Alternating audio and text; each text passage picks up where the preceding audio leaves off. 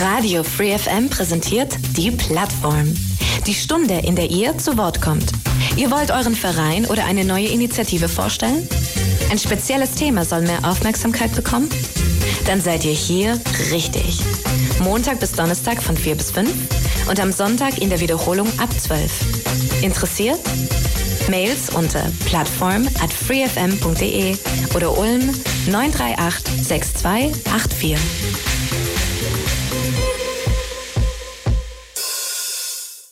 Radio Free willkommen zur Plattform. Heute Nachmittag, es ist 16 Uhr, auf der 102,6 wie Montag bis Donnerstag, jeden Tag hier die Plattform. Mein Name ist Michael Trost und in der Plattform soll Thema heute sein der Reha-Verein für soziale Psychiatrie Donau-Alb e.V. Und mir gegenüber sitzt heute ja eine ganze Mannschaft von Mitwirkenden in dem Reha-Verein und äh, die dürfen sich auch gleich vorstellen, aber ich sage mal ganz kurz, wer da ist. Zum einen ist hier die Tina Lahey. Hallo. Hallo Frau Lahey, herzlich Lahey. So richtig ausgesprochen? Ja. ja, genau. Herzlich willkommen bei uns in der Sendung. Dann ist bei uns, ja, wen gucken wir denn weiter? Erstmal die Frau Berberich. Wo ist sie denn? Die ja, steckt hinter dem Mikro, die Frau Katja Berberich.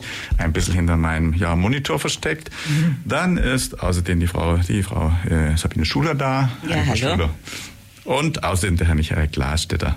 Hallo. Grüße Sie ebenso. Versteckt auf der anderen Seite in der Monitor versteckt. So ist es halt, wenn vier Menschen im Studio sitzen.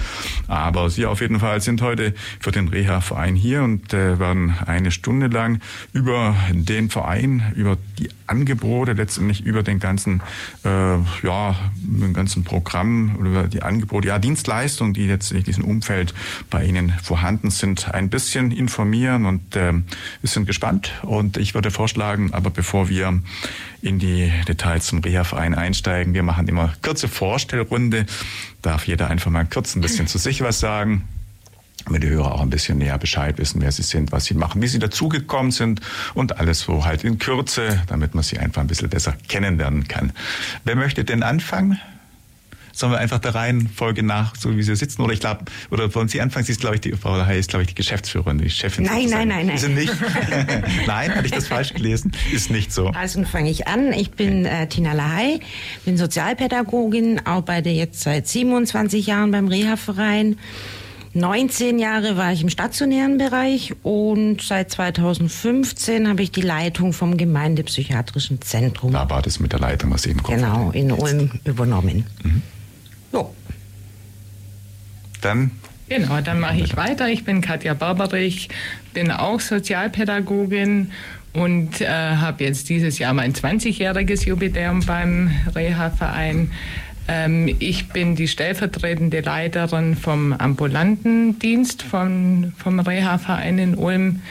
Und ähm, genau, ich habe früher in der Jugendhilfe meine Ausbildung gemacht und war dann viel in der Jugendberufshilfe tätig und jetzt eben seit 2003 im Bereich Arbeit mit psychisch erkrankten Menschen.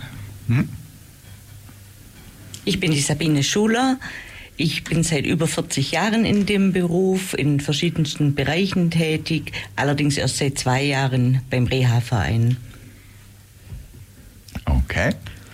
Mein Name ist Michael Klarstetter, ich bin Heilerziehungspfleger vom Grundberuf her. Ich bin seit 1999 beim Reha-Verein und ich glaube seit 2017 oder 2018 Leiter des Sozialpsychiatrischen Wohnverbundes Ulm.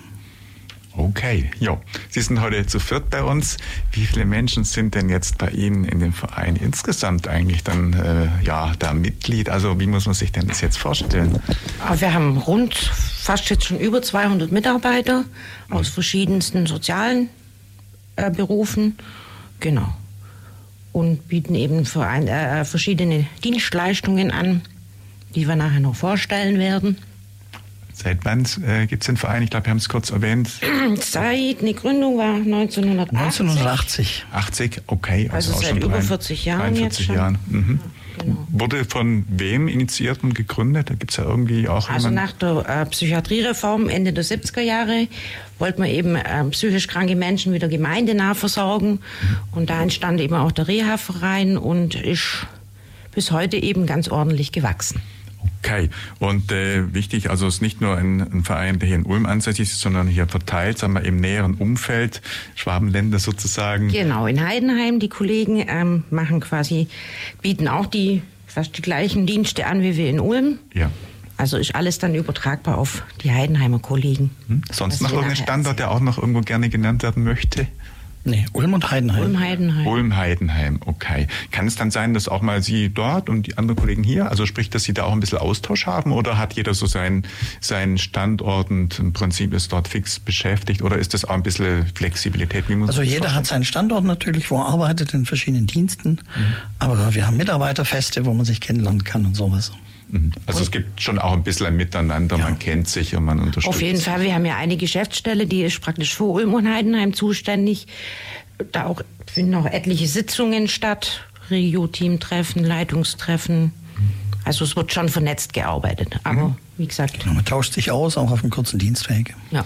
Ja, wie ist das denn? Also ähm, in diesem Bereich Psychologie, Psychiatrie und so weiter. Wir hatten auch schon diverse äh, Gäste aus so dem Umfeld, sozialen Bereich zuletzt.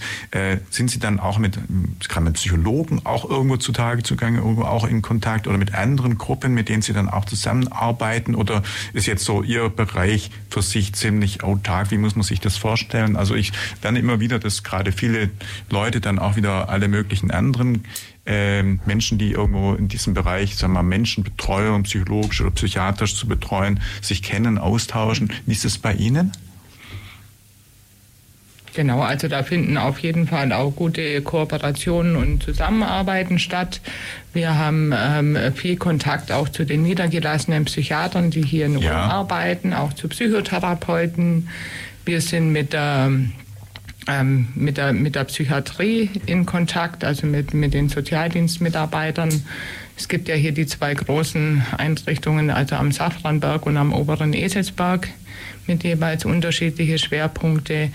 Und von daher sind wir aber auch mit, mit, ähm, ja, mit, mit niedergelassenen Psychotherapeuten eben auch die uns immer wieder Klienten vermitteln oder wo wir Klienten und Klientinnen eben auch versuchen anzudocken und anzubinden an einen Facharzt für Psychiatrie oder an Therapeuten. Mhm. Ist denn grundsätzlich das Wissen äh, in diesem ja, medizinnahen Bereich, das letztendlich ist ja medizinische Bereich auch, in den letzten Jahren irgendwie hat sich da auch was weiterentwickelt, was verändert? Ist die Bedeutung des selbigen Bereichs irgendwann gewachsen oder wie ist denn das eigentlich? Also gerade, also 40 Jahre andere so auch äh, Gruppen, die zuletzt da waren, sind auch so um die Zeit entstanden. Ist einfach, dass man seit dieser Zeit, sagen wir seit den 80er Jahren ein bisschen mehr auch vielleicht auf das Seelenwohl oder auch die Kümmernisse der Menschen schaut, mhm. dass das früher ein bisschen einfach ja gar nicht so beachtet wurde. Ist das irgendwie ähm, ja einfach, dass das dann mit dieser Zeit entstanden ist oder oder einfach auch mehr und mehr Menschen irgendwo jetzt davon betroffen sind? Wie ist das aus Ihrer Sicht?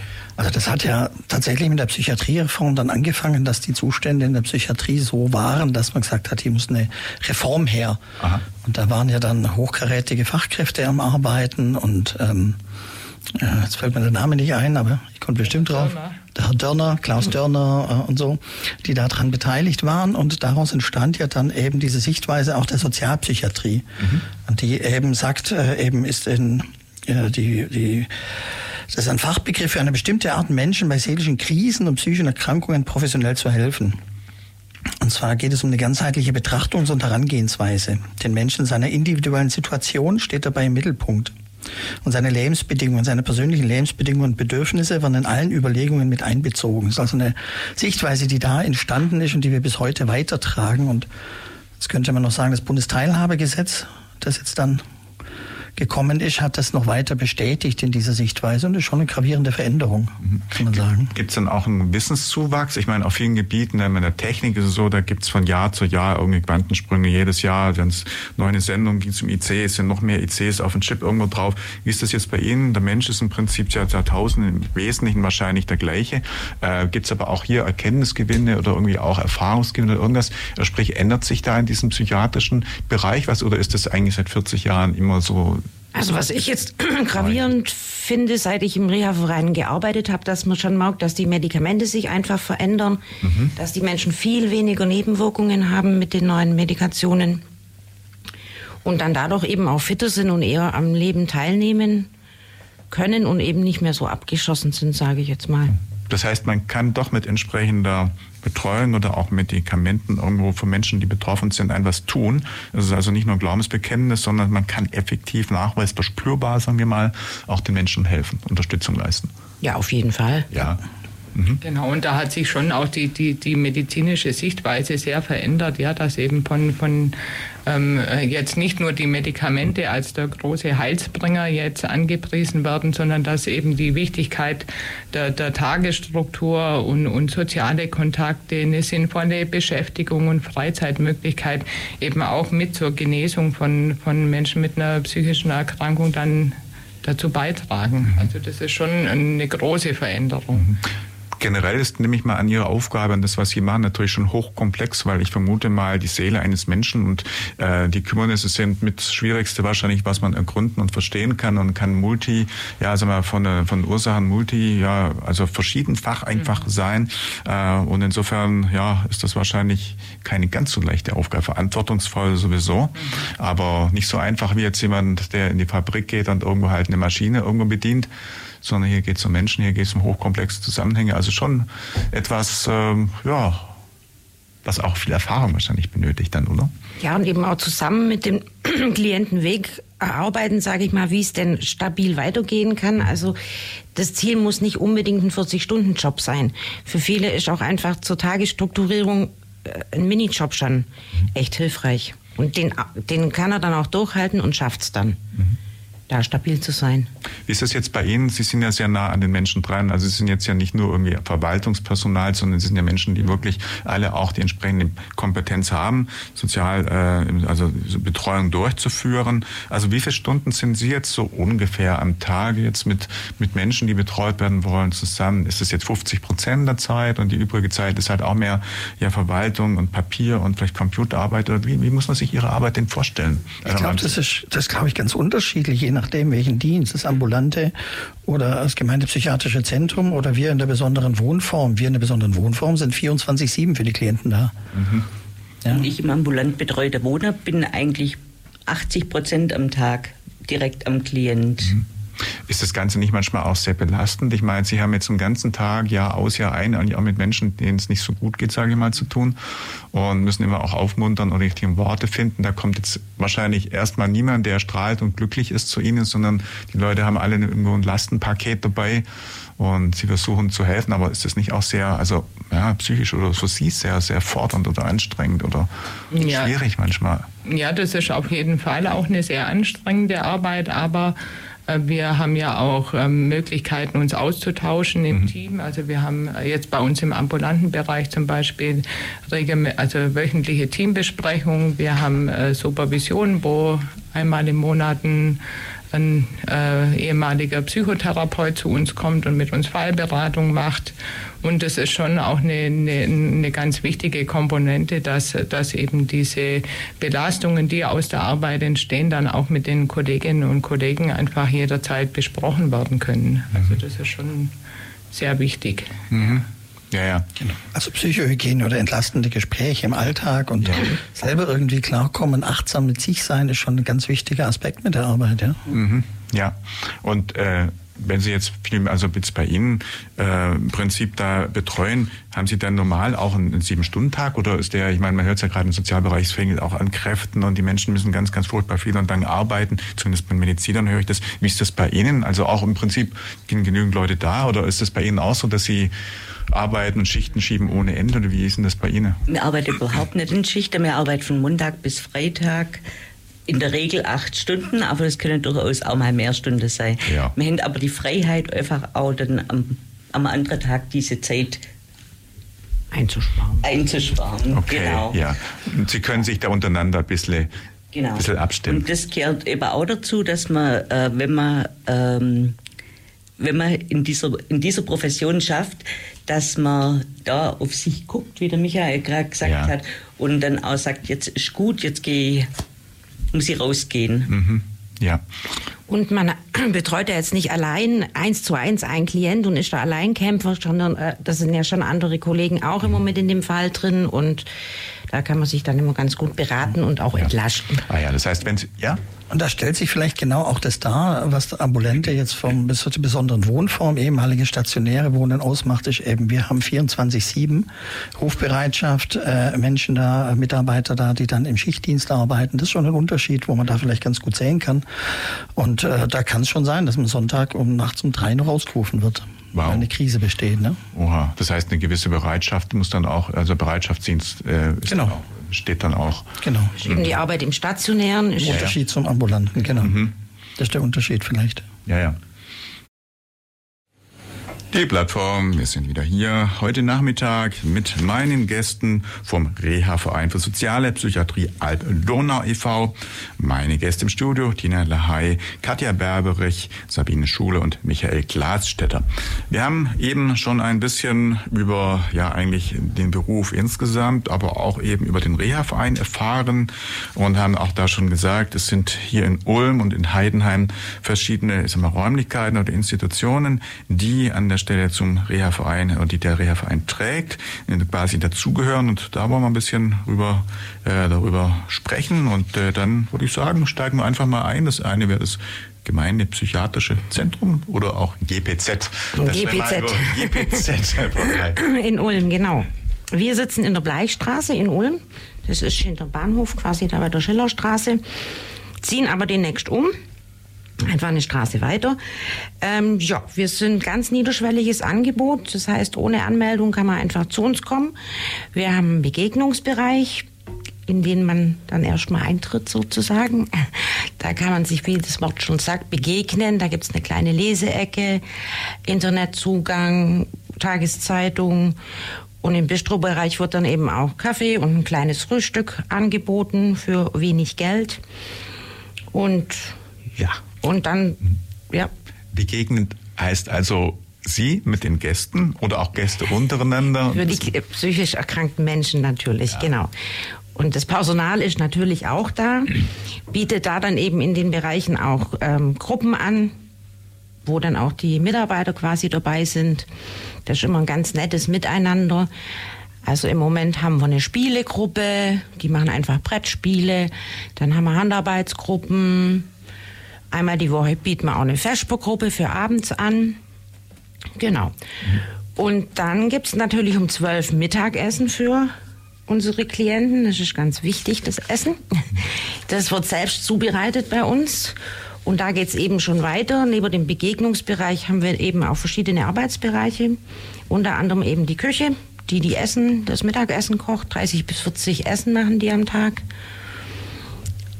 Genau, da arbeiten Klienten und zwei Mitarbeiter. Dann haben wir noch die Tagesstätte. Da werden kleinere Industriearbeiten erledigt, äh, für verschiedene Ulmer Firmen teilweise. Könnten wir immer ein bisschen mehr Aufträge haben, manchmal ein bisschen Werbung. Wir kuvertieren ein, wir verpacken. Aktuell haben wir vom äh, Designbüro Maschuti wieder einen schönen Auftrag bekommen. Da bekleben die Klienten kleine Gießkannen mit Aufkleber und binden da dann eben noch so ein Zettel hinein. Ja, und aber wie gesagt, wir sind immer ein bisschen unterversorgt mit so Aufträgen und dann müssen sich die Kollegen oben dann auch immer oft eben selber was ausdenken. Also da entstehen auch verschiedene Produkte einfach. Grußkarten, mhm. Papierschüsseln, Verkauft auch in der Donau. Genau, und das wird, diese Produkte, die entstehen eben auch in diesen Handarbeitsgruppen, äh, werden in unserem Ladencafé vom Reha-Verein in der Donauwelle im Fischerviertel verkauft. Kann man mal vorbeigucken, gibt's lecker Kuchen immer und man kann eben unsere Produkte, Produkte kaufen. Also nicht nur von uns, von ganz anderen Werkstätten auch noch. Und jetzt habe ich den Faden verloren. Ah ja, genau. Und äh, im Südwestpresse Online-Shop verkaufen wir auch unsere Produkte. Wir haben auch nämlich eine kleine Holzwerkstatt. Die stellen dann auch Vesperbrettler, Schlüsselanhänger und so Sachen her. Spiele aus Holzmemory, Wikingerschach. Genau.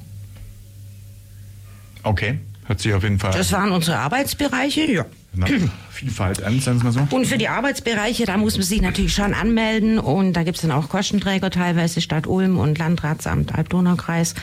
Aber wie gesagt, diese Begegnung Begegnungs- und Bistrobereich kann einfach so genutzt werden. Generell bekommen Sie dann irgendwie auch städtische Unterstützung? Ja, von der Land? Stadt Ulm und vom, Stadt. ja, genau, und vom ja. Alb-Donau-Kreis. Und das GPZ heißt GPZ, weil ihr die PIA dort habt. Oh, die habe ich vergessen. Genau. Bei uns, das Gemeindepsychiatrische Zentrum soll natürlich ein Haus sein.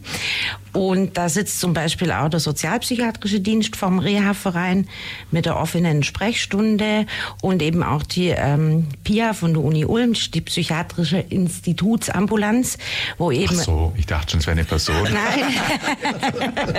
ich dachte, da sitzt eine Person. Jetzt okay. nee, das ist ein Psychiater und ja. da kann man eben dann auch Termine wahrnehmen was eben für Klienten teilweise auch ähm, die Hürde einfach nach unten setzt, wenn die bei uns zum Psychiater können und nicht äh, hoch an die Uni Ulm müssen. Mhm. Genau. Und auch, die darf ich auch nicht vergessen, die Informations-, Beratungs- und Be IBB Informationsberatungs- und Beschwerdestelle. Beschwerdestelle, genau. Ähm, sitzen auch noch mit bei uns, bei denen kann man auch Termine vereinbaren und die helfen dann auch. Mhm. Ja, wie groß ist das von der Fläche dann, die Räumlichkeit? Also ungefähr, wie muss man sich das vorstellen? Das ist ich glaube 280 Quadratmeter rum. Also wir sind im EG und im ersten Stock. Mhm. Ich hatte mal so eine Zahl im Kopf. Ja. Mhm. Und eben jetzt ziehen wir dann aktuell Ende des Jahres in die neuen Räume in der Ingeborg-Bachmann-Straße. Das ist quasi in der Kleiststraße, Ecke Ingeborg-Bachmann-Straße. Da hat die Heimstätte mit der UWS ähm, gebaut. Also das ganze Viertel wird ja gerade saniert. Ja. Und da wird das GPZ auch unten ins EG mit allem, was ich jetzt beschrieben habe, einziehen. Okay, also umziehen in dem Fall dann. Ja. Genau. Und dasselbe gibt es in Heidenheim auch. Ne? Dasselbe Pendant. Auch die PIA vom Universitätsklinikum Ulm hier in Ulm und in Heidenheim vom Klinikum gestellt. Genau. genau. Mhm. Ja, also genau die gleichen Funktionalitäten, die es ja. in Ulm gibt, gibt es spiegelbildlich dann auch noch. Genau, auch mit ja. Mittagstisch und ähm, Tagesstrukturierung und ja, so weiter. Ja. Welchen Einzugsradius haben Sie eigentlich? Ich meine, das ist jetzt Alb Donau oder beziehungsweise Donau-Alb. Donau-Alb heißt das eigentlich Donau-Alb? Eigentlich sagt man Alb-Donau, fällt mir gerade auf. Aber wie auch immer, ähm, wie weit ist denn der Einzugsradius? Also bis aus welchem Bereich kommen dann die Menschen entweder nach Heidenheim oder nach Ulm? Gibt es ja irgendwie ähm, ja, ein Erfahrungswert oder kommen die bis Also das ist natürlich auch immer so eine Hürde für einen Klient, äh, der Weg zu uns. Deswegen ja. haben wir natürlich viele aus dem Raum Ulm, einige auch aus dem Alb-Donau-Kreis. Aber schon deutlich weniger aus dem Alb-Donau-Kreis, weil da eben schon der Weg zu uns eine Hürde darstellt, die Fahrkosten eine Hürde darstellt. Teilweise werden die übernommen, teilweise aber auch nicht. Ja.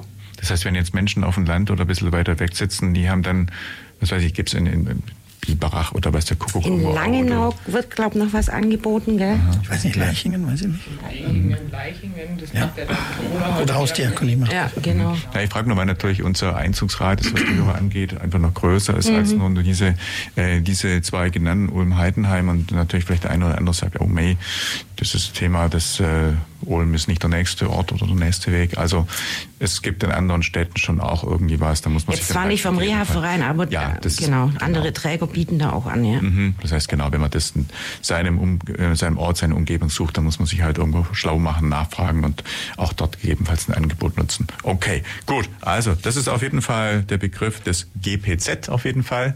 Oh. Und äh, was müssen wir, dürfen wir als nächstes präsentieren? Was kommt weiterhin? Genau, dann würde ich jetzt noch die ambulanten sozialpsychiatrischen Dienste schon mal anfangen vorzustellen.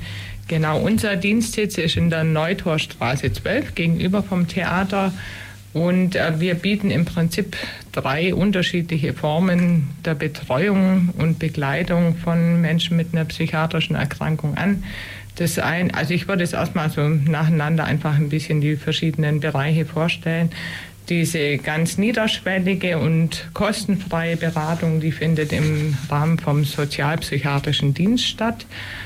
Den leisten wir für die Stadt Ulm. Also da gibt es auch relativ strenge Grenzen, was so das Einzugsgebiet ähm, darstellt.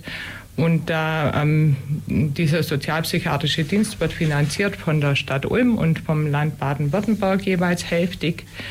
Und ähm, vielleicht einfach, dass man sich das so ein bisschen vorstellen kann von der, von, von den Kontakte und von den Zahlen her. Ähm, wir haben da 1,7 Stellen zur Verfügung. Die sind jetzt momentan ähm, aufgeteilt auf fünf Mitarbeiterinnen bei uns im sozialpsychiatrischen Dienst.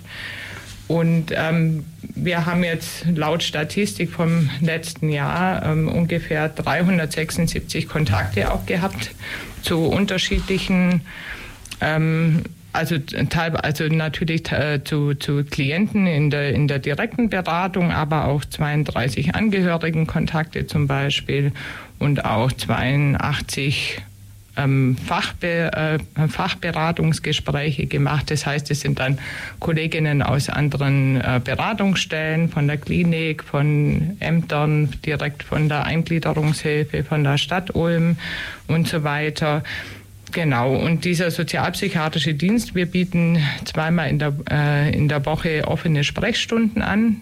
Also am Montag immer von 10 bis 11 bei uns in der Neutorstraße und am Donnerstag von 10 bis 11.30 Uhr eben in dieser kleinen Außenstelle im Gemeindepsychiatrischen Zentrum. Da sitzt auch eine Kollegin von uns. Und ähm, da gibt es eben eine, eine, kostenfreie und unkomplizierte Beratung, wo man jetzt auch erstmal keinen Termin ausmachen muss, sondern einfach hinkommen kann, wenn man eine, eine ähm, ja, einfach eine, ein psychiatrisches Problem hat oder eine psychische Erkrankung schon bekannt ist. Wir machen aber auch so Angehörigenberatung, also wie gesagt, zwei 32 waren das jetzt im, im letzten Jahr, wo wir dann einfach auch weiterhelfen und Angehörige stützen, die vielleicht gerade in einer schwierigen Familiensituation leben. Und ähm, Genau. Also der, der sozialpsychiatrische Dienst ist eigentlich für, für Klienten da, die jetzt zum Beispiel aus dem Krankenhaus entlassen werden oder die sich selber auch in, in einer seelischen Krise befinden. Ähm, wir machen die Beratung in unseren Büroräumlichkeiten, aber teilweise dann auch gleich beim Erstkontakt in, in Form von Hausbesuche. Und da geht es einfach darum, so diese, die, die aktuelle Situation zu erfassen, zu schauen, in welchen Lebensbereichen gibt es denn jetzt gerade Unterstützungsbedarf wir helfen zum Beispiel auch Anträge auszufüllen, wenn jemand jetzt einen Rentenantrag stellen möchte. Wir begleiten auch mal einen Termin zum Jobcenter. Wir vermitteln zum Beispiel bei ähm, überschuldeten Personen dann einen Kontakt zum, zur Schuldnerberatung. Mhm. Äh, wir nehmen Kontakt auf zu Ärzten oder Psychotherapeuten und helfen da weiter, einfach, dass so diese äh, Behandlung dann auch starten kann oder dass es mal einen Facharztwechsel oder sowas gibt. Genau, und unser schwerpunktmäßiges Thema ist dann einfach auch zu schauen, was gibt es denn für eine förderliche Tagesstruktur, wo können wir noch helfen im Bereich Arbeit und, äh, und Beschäftigung. Genau, also das ist eine, eine relativ vielfältige Arbeit und das finde ich schon auch so, so den, wirklich auch einen sehr interessanten Teil der Arbeit, der bei uns jetzt im Dienst äh, vor sich geht, weil wir einfach ähm, gar nicht wissen in diesen offenen Sprechstunden, wer kommt und, und was, was, was steht da für ein Problem jetzt im, Hinter, äh, im Vordergrund natürlich. Und ähm, genau, also das ist schon das, äh, das Interessante dabei. Wobei es ja dann auch, wie Sie sagen, das äh, auch vorher war das Thema niedriger Zugang. Sie können gar nicht abschätzen, kommen jetzt 100 Leute an einem Tag oder eine Person. Also und dann entsprechend natürlich, naja, ich würde sagen, das ist nie so ganz abzuschätzen, wie viel ja. Aufwand, was kommt da auf Sie zu. Das ist ein Riesenproblem oder ein kleines Problem, das richtig zu taxieren, einzuschätzen und auch dann eben mit, äh, mit äh, Personal entsprechend vor, vorzusorgen, vorzuhalten, ist natürlich wahrscheinlich sehr schwierig. Also die Planbarkeit ist für sowas natürlich Genau. So einfach, gell? Also wie gesagt, es ist immer eine Kollegin oder Kollege dann für diese offene Sprechstunde eingeteilt. Mhm. Und wenn, ähm, wenn, wenn ein oder zwei Leute kommen in die, in die ähm, offene Sprechstunde, dann ähm, äh, kriegt man das in der Regel auch hin, die nacheinander dann zu beraten. Ähm, es geht ja einfach auch darum, dass so der erste Schritt mal getan wurde von den Klientinnen und Klienten, äh, damit ähm, und dann waren halt auch Folgetermine vereinbart. Ja, wenn wir jetzt merken, da ist ähm, äh, das ist jetzt eine, eine neue, neue Klientin, da, da brennt es jetzt an allen Ecken und Enden, da ähm, das kann man jetzt einfach auch in einer halben Stunde nicht abarbeiten oder oder eine passende Lösung anbieten dann, ähm, dann machen wir eben auch weitere Termine aus. Mhm. Das heißt, der wird dann erst versorgt, in Anführungszeichen, ja. dann, genau. dann, dann bespricht man sich und sagt, okay, mhm. Fortsetzung folgt und man macht einen Termin, einen weiteren aus. Die Plattform Radio Free FM hier auf der 102,6 heute mit meinen Gästen vom Reha-Verein für soziale Psychiatrie in Donau-Alb e.V. Meine Studiogäste sind, vielleicht einfach mal alle selber kurz die Namen sagen, wer denn da ist, einfach mal die Reihe schnell durch. Genau, Katja Barberich, Sabine Schuler, Tina Lahey, Michael Klarstetter. Jo, und wir waren gerade noch äh, beim Thema, die Frau Berberich war gerade vor der Pause sozusagen noch genau. nicht ganz fertig. Ja. Dann machen wir da einfach weiter. Genau, also ich wollte jetzt noch ganz kurz das Angebot der Soziotherapie auch vorstellen. Ähm, die Soziotherapie kann von Psychiatern oder von Psychotherapeuten verordnet werden. Kann man sich vorstellen wie, wie eine Krankengymnastik oder eine Ergotherapie. Und ähm, bei uns im Dienst arbeiten drei Kolleginnen, die diese Soziotherapie anbinden, äh, anbieten. Entschuldigung. Und ähm, die Soziotherapie legt eher so ein bisschen einen Fokus auf die, ähm, auf die medizinische Versorgung und eben auch äh, Stabilisierung und Krisenintervention für Menschen mit einer psychischen Erkrankung. Ähm, und äh, Genau, da wird dann eine Verordnung vom Psychiater ausgestellt und die Soziotherapeutin und der Klient zusammen und, oder die Klientin machen dann einen Betreuungsplan. Und da geht es vor allem darum, ja, durch, durch den Aufbau von einer Tagesstruktur ähm, und, und ähm, ja, die, die psychische Stabilität zu sichern, einen, einen Wochenplan zum Beispiel zu erarbeiten, einen Kriseninterventionsplan mal miteinander zu erstellen und auch so medizinische andere Maßnahmen dann in Anspruch zu nehmen, wie zum Beispiel Ergotherapie oder Psychotherapie, Physiotherapie. Auch, dass jemand zum Beispiel regelmäßig seine Facharzttermine wahrnehmen kann. Und ähm, genau. Der ganz große Bereich bei uns im Dienst ist aber das ambulant betreute Wohnen, beziehungsweise jetzt heißt es Assistenz im eigenen Wohnraum und Sozialraum. Da begleiten wir ungefähr 140 Personen in Ulm die entweder in eine unserer zehn ambulant betreute Wohngemeinschaften arbeiten, äh, arbeiten, leben, leben und arbeiten und ähm, genau oder dann eben in ihrer eigenen Wohnung betreut werden. Und damit Heidenheim nicht vergessen wird, da gibt es Ähnliches dann auch. Genau, also ja. die Soziotherapie, der sozialpsychiatrische Dienst und das ambulant betreute Wohnen, das mhm. gibt es natürlich auch in Heidenheim. Okay. Genau. Und ich glaube in Heidenheim auch so mit, mit ähnlichen Zahlen, also auch, ähm, denke ich mal, so um die 130, 140 äh, Kliente, Klientinnen und Klienten, die in dieser intensiveren Betreuungsform begleitet werden. Also wir haben eben diese, ähm, diese ambulant betreuten Wohngemeinschaften, wo immer drei bis fünf Personen zusammenleben. In der Regel sind es aber Vierer-WGs. Da findet dann äh, einmal in der, in der Woche eine WG-Besprechung statt und dann eben die Einzeltermine mit den jeweiligen zuständigen Mitarbeiterinnen und Mitarbeitern. Da werden dann auch ähm, gemeinsam geguckt, äh, die, die, Freizeit zu gestalten, mal zusammen zu kochen oder wenn es irgendwelche Schwierigkeiten im Zusammenleben gibt, dass man die dann auch im Rahmen dieser WG-Besprechung ähm, klären und, und beseitigen kann. Und ähm, das hat eine ganz gute Möglichkeit für, für Menschen, die einfach ähm, ja auch nicht gerne äh, alleine wohnen und die, die an und für sich halt äh, sich schwer tun, soziale Kontakte zu finden. Genau. Also vom Alter her ist es so, dass wir zuständig sind ja für erwachsene Menschen, also ab 18 und die ältesten unserer Klienten sind ungefähr mit Mitte 80. Also das mhm. ist schon ein sehr breites Spektrum. Und die waren einfach dann je nach Bedarf ähm, in unterschiedlichen Lebensbereichen unterstützt. Also sei es bei der bei, bei den sozialadministrativen Sachen Anträge stellen, nach den Finanzen zu gucken.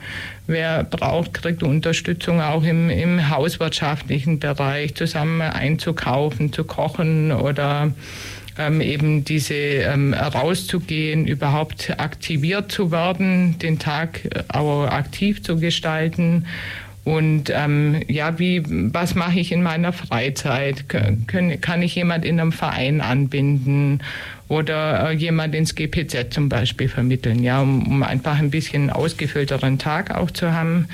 Und natürlich ein großer, großer Anteil spielt natürlich schon diese, diese Einzelgespräche auch, um zu gucken, wie geht es der Person, was, ähm, wie, wie, wie sieht die, ähm, wie ist die momentane psychische Stabilität, ähm, was ähm, braucht jemand vielleicht auch Unterstützung, ähm, besser mit seinen Medikamenten umzugehen zum ja. Beispiel. Genau. Wie lang üblicherweise gibt es einen Erfahrungswert? Ist denn jemand dann bei Ihnen in so einer intensiven Betreuung? Redet man da über Jahre oder mhm. länger oder gibt es da einfach so ein bisschen Erfahrungswert? Ja, also wir haben jetzt zum Beispiel, also wir haben ja auch so eine ähm, so einen kleinen Bereich, wo wir ältere psychisch erkrankte Menschen auch begleiten im, im, in, in diesen äh, WGs und die sind teilweise schon fast 40, äh, 35 bis 40 Jahre ja schon in dieser, in dieser ambulanten Wohnform. Und wir haben aber auch Klienten, die sind vielleicht so ein oder zwei Jahre bei uns und schaffen dann so den, den, den Ausstieg auch wieder aus dieser ganz intensiven Betreuung und äh, waren vielleicht von uns noch im Rahmen vom sozialpsychiatrischen Dienst dann noch ein paar Jahre weiter begleitet. Mhm. Genau, also das ist äh, ganz unterschiedlich. Also es gibt auch Menschen, die da wieder rausfinden, wieder quasi alleine. Ja, genau. Das also, kann man dann schon sagen. Ja. Genau. Das würde ich sagen, ist immer Ziel unserer Arbeit, dass der Klient so wenig Unterstützung wie möglich äh, so viel Hilfe. genau. So viel nötig, so wenig. Ja. Genau, also dass man schon mal guckt, dass die ein selbstständiges Leben finden. Ja. Mhm. ja, ja. Mhm. Genau, und eben auch bis ins hohe Alter. Also wir haben eine, eine kleine Seniorenwohngemeinschaft, da sind, sind, ähm, sind jetzt Bewohner, die sind äh, zwischen äh, Ende 60 und Mitte 70 und ähm, die sind soweit noch ähm, ja einfach auch bestrebt, ein relativ eigenständiges Leben zu führen. Und äh, das versuchen wir ihnen zu ermöglichen, ja, mit viel Unterstützung und auch mit ja teilweise Unterstützung dann noch zusätzlich durch einen ambulanten Pflegedienst und mhm. Ähm, Anbindung an die, an, an, an, die, an die Tagespflege zum Beispiel, wo zwei von den Bewohnern jetzt äh, zwei Tage in der Woche hingehen und die kriegen dann zum Beispiel Essen auf Räder auch zum Mittagessen mhm. geliefert. Mhm. Also das ist schon ähm, ein ganz wichtiger Punkt, einfach auch diese, dieses Bedürfnis nach Selbstständigkeit auch im, im höheren Alter noch weiter mhm. Zu ermöglichen. Generell genau. sagt man doch, werden die Leute erstens älter, sind auch länger fit. Spürt man das jetzt bei Ihnen auch, dass vielleicht dann eben die Alters, mal, der Durchschnitt irgendwie nach hinten irgendwie wächst oder auch die, die Leute länger irgendwie einfach auch vielleicht fit sind oder oder oder merkt sich merkt man irgendwie da auch was oder oder das ist jetzt noch nicht, also ja. ich meine, der Schnitt, der, der Altersschnitt oder die, die Leute werden immer älter. Ich meine, heute gibt's nicht ganz selten 100-Jährige ja. und äh, vor 30, 40 Jahren war mit 80 schon eine Ausnahme vielleicht oder mit 90, sagen wir so, ja. Mhm.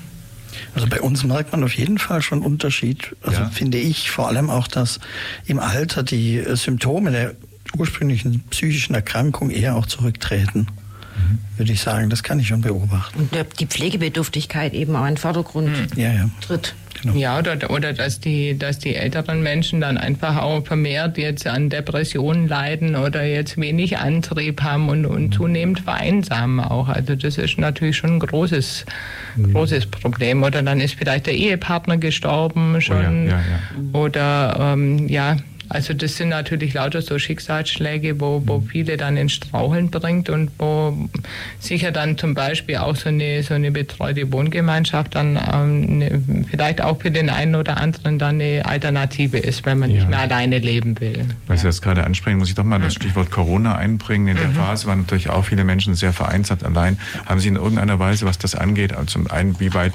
beeinflusst sowas natürlich Ihr Betreuungsangebot, aber zum anderen auch irgendwie dann Auswirkungen von Corona da zu spüren bekommen, jetzt nicht im Sinne, ob sie Corona bekommen, sondern im Sinne, ob das die Menschen in Bezug auf äh, psychisch und psycho, ja, einfach ihre Aktivität irgendwie mhm. dann anders gefordert hat, äh, betroffen waren? Ja, also wir, wir haben schon auf jeden Fall auch versucht, jetzt während der ganzen äh, Corona-Zeit unseren mhm und diese offenen Sprechstunden und die Beratungsmöglichkeiten bei uns auch ähm, äh, trotzdem zu ermöglichen. Also es war natürlich schon schwierig und da gab es schon auch einen kleinen Einbruch. Ja, so am, am Anfang, denke ich, waren alle ziemlich verunsichert ähm, wegen, der, wegen der Ansteckungsgefahr und so weiter. Aber diese, diese Vereinsamungstendenzen oder und, und, und Rückzugstendenzen, die machen sich schon bemerkbar auch. Also wir haben ja mit einer, mit einer relativ großen Anzahl an Beratungsfällen auch zu tun und das Thema Vereinsamung oder zum Beispiel dann auch, dass, dass das Thema Alkoholkonsum dann vielleicht wieder mehr in der Vordergrund getreten ist während der Corona-Zeit. Also das ist schon, ähm, ja, also jetzt nichts Ungewöhnliches.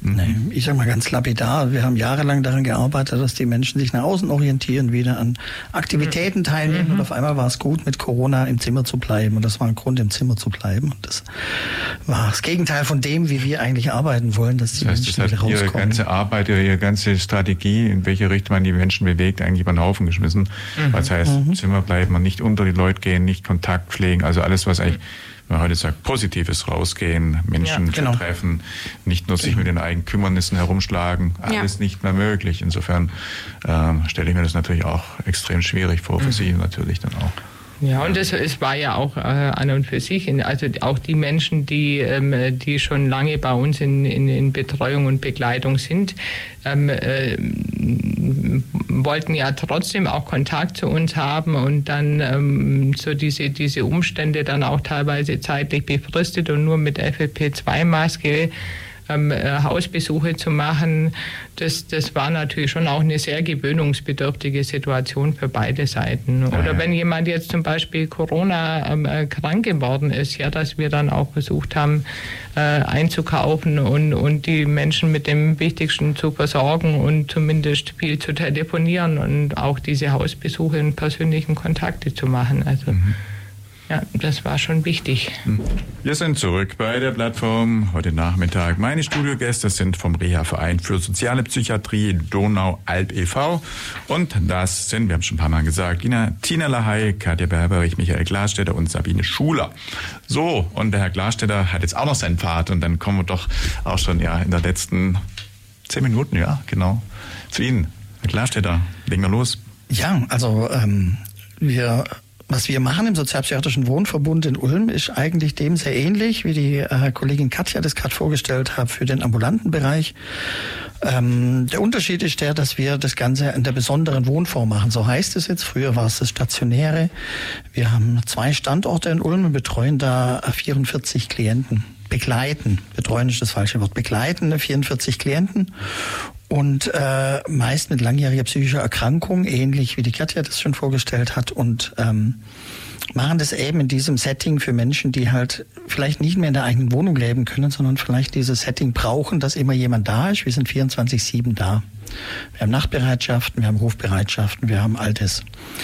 Äh, das kommt dem Ganzen ähnlich wie eine stationäre oder ist eine stationäre Einrichtung. So hieß es früher, eben jetzt anders. Was wir in Ulm noch haben bei uns ist eben die Besonderheit, dass wir seit 2017 einen äh, Wohnplätze für Menschen mit einem Unterbringungsbeschluss bieten, also einen geschlossenen Bereich. Das ist vielleicht noch eine Besonderheit. Das war früher der 1906 BGB und ist jetzt der 1831 nach der neuen Betreuungsrechtskonforme. Hier sind Menschen untergebracht, die sich selbst gefährden, weil sie vielleicht, äh, kann man sich so vorstellen, dass vielleicht jemand ähm, ja, bestimmte Tätigkeiten nicht mehr in der Lage ist einzuschätzen und die ihm aber selber schädigen und ein äh, Gutachter und ein Richter entscheiden, dass der dann äh, Hilfe und Unterstützung braucht und dann kann der bei uns wohnen und diese Unterstützung bekommen. Mhm. Meistens für ein Jahr, manchmal auch zwei je nachdem, aber immer eben mit einem richterlichen Unterbringungsbeschluss und immer mit dem Ziel, dort wieder rauszukommen. Also entweder dann weiter zu vermitteln ins ABS oder wieder in die eigene Wohnung. Also immer mit der Orientierung nach draußen und genau dieselben sozialpsychiatrischen Grundsätze auf Augenhöhe gelten hier genauso bei uns. Mhm. Also so etwas eine Besonderheit bei uns noch. Mhm. Genau. Ja, der Job ist aber wahrscheinlich auch dann nicht einfach. Ne? Also, was wir vorher schon mal gesagt haben, also schwierige ja, Betreuungsfälle, also ja. Was soll ich da sagen? Ja, natürlich. Ja. Schwierige Betreuungsfälle. Es ist selten ein Tag wie, ein, wie irgendein anderer. In 20 Jahren habe ich selten gleiche Tage erlebt. Ja. Mhm. Unterschiedlich, genau. Ja. Sollen wir das Thema Berufsbilder gleich angehen? Ich meine, wir können noch, ja, also ich würde ganz kurz noch gerne. vielleicht äh, erklären, weil das passt jetzt einfach ganz, ganz dazu, weil ähm, direkt in der Querstraße weiter bei uns befindet sich die SBR, die Sozialpsychiatrische Reha-Einrichtung, die dort Ähnliches macht, auch stationär wie wir, aber vom Status her anders ist. Dort arbeiten Psychologen zum Beispiel und äh, die betreuen Menschen ähm, eher jünger und man könnte sagen, äh, Menschen, die, äh, wenn man sich überlegt, ich habe mir ein Bein gebrochen, so erkläre ich mir das immer und ich gehe jetzt in Reha äh, für ein paar Wochen, um das wieder richtig hinzukriegen, dann kann ich das im psychiatrischen Sektor in der SPA machen. Für maximal zwei Jahre, glaube ich. Genau. Also da, da geht es um berufliche Wiedereingliederung. Ziel ist schon noch eine Ausbildung auf dem ersten Arbeitsmarkt zu machen oder eben eine Nische zu finden, wo der Klient stabil arbeitet und selbstständig wieder leben kann. Mhm. Und eben wieder natürlich weg vom Stationären in die eigene Wohnung. Ja. Genau. Und die, die, Maßnahme wird ja entweder über die Krankenkasse, die medizinische Reha, genau. äh, Reha finanziert, sonst von der Arbeitsagentur und Rentenversicherungsträger.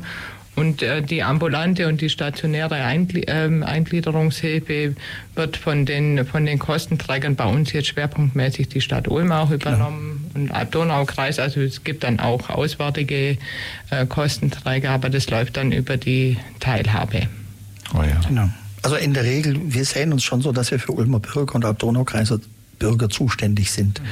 In der Regel vorrangig. Genau. genau. Gut. Okay.